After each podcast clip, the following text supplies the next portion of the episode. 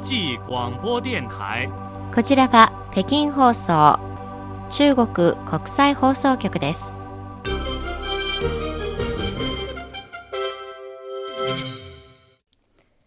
ではニュースをお伝えします。まず主な項目です。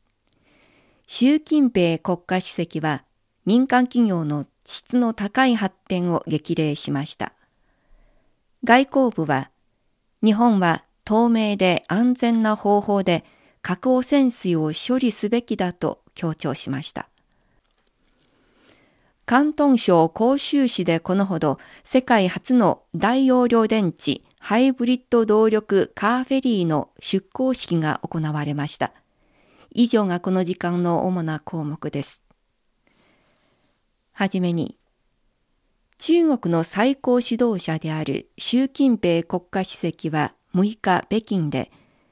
全国政協中国人民政治協商会議全国委員会の年次総会に参加している中国民主建国会中華全国交渉業連合会の委員らと会談しました。この2つの組織からの全国政治協商委員の主な構成メンバーは経済専門家や学者、起業家などです。習主席は会談の中で民間企業が自信を強め大胆に取り組み民間企業の健全かつ質の高い発展を実現するよう激励しました。習主席は、今後も引き続き国有企業など公有性経済の発展を揺るぐことなく推進すると同時に、非公有性経済、すなわち民間セクターの発展を揺るぐことなく奨励、支持、誘導していくという基本的な国策を堅持していると改めて強調しました。また、民間企業は新たな発展理念を実践し、質の高い発展の道を歩むべきだとし、民間の資本が国の重要プロジェクト、重点産業チェーン、サプライチェーンの構築に参与し、国有企業とともに全国民の共同富裕を促進するという社会的責任を担うよう奨励しました。次です。報道によりますと、日本の岸田文雄首相は、福島の核汚染水の海洋放出について、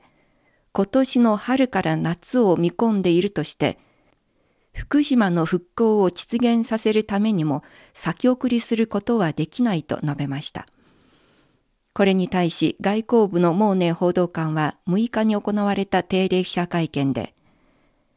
中国は関連報道に留意し、深刻な懸念を抱いている。中国、韓国、朝鮮、ロシアをはじめとする日本の隣国諸国や太平洋島諸国はいずれも日本の核汚染水の海洋放出計画に対して深刻な懸念と断固たる反対を繰り返し表明していると述べました。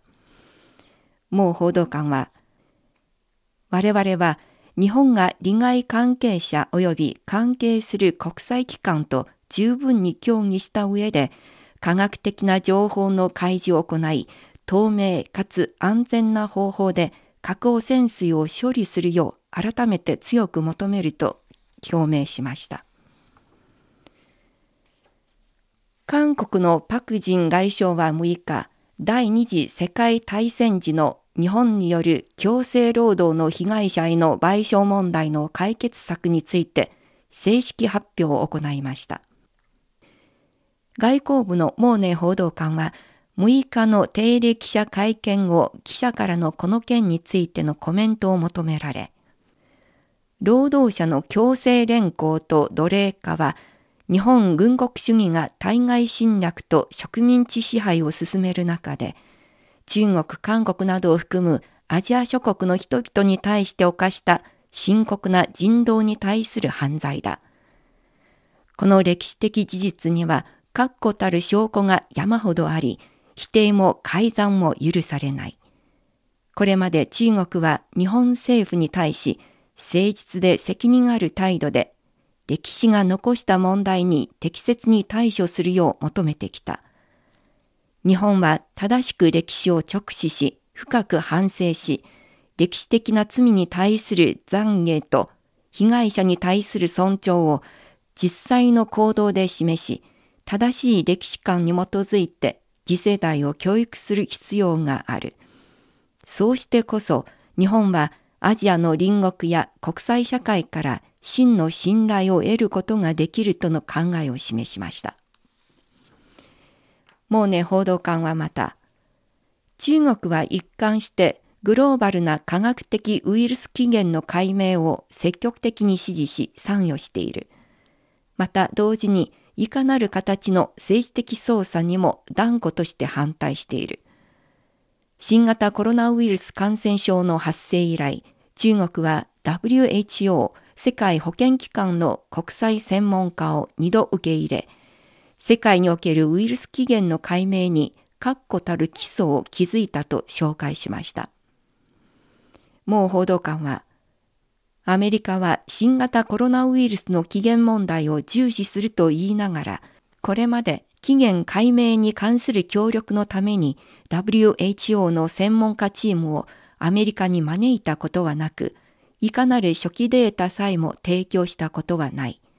また、アメリカのフォート・テトリックや世界各地にある軍事生物基地に関する国際社会の懸念にも聞く耳を持たない。中国はアメリカに起源問題の政治的操作を直ちにやめ、国際社会の合理的な懸念に迅速に対応するよう求めると指摘しました。こちらは北京放送中国国際放送局です。ただいま北京からニュースをお伝えしています。中国南部の広東省広州市でこのほど世界初の大容量電池ハイブリッド動力カーフェリーパイオニア号の出港式が行われました。パイオニア号は中国船舶集団参加の光線国際が2年かけて建造した大容量電池ハイブリッド動力推進両党船です。船内には4つのバッテリールームがあり、合わせて1160個の大容量電池が搭載されています。ガソリン電池推進モードと電池推進モードはワンタッチで切り替え可能です。パイオニア号は今後イギリス海峡で運営され、主にイギリスのドーバー号とフランスのカレー港の間を往復します。次です。中国中部湖北省武漢市にある白沙州大道の高速化リニューアルプロジェクトで、このほど押し出し工法により、主戦橋を第三環状線の上にかける工事が行われ、通常の通行に影響を与えることなく順調に完了しました。このプロジェクトが完成すれば、武漢市の南大門を出入りする道路はすべて高架化され、渋滞緩和が期待されます。おしまいのニュースです。最新の統計によりますと、中国ではおよそ3億人が不眠の症状に悩まされています。そのうち若い人が占める割合はますます大きくなり、中高年者の多くは睡眠薬に頼っています。国家衛生健康委員会によりますと、中国ではおよそ3億人に不眠の症状があり、その数は人口総数の20%を占めています。各種の睡眠障害を抱える人は全体の38%を占めており、女性の睡眠効率は男性の1.4倍から2倍になります。このほか、ますます多くの研究結果から見ますと、不眠症状の原因には焦りと抑うつが挙げられます。この時間のニュース、終端陽がお伝えしました。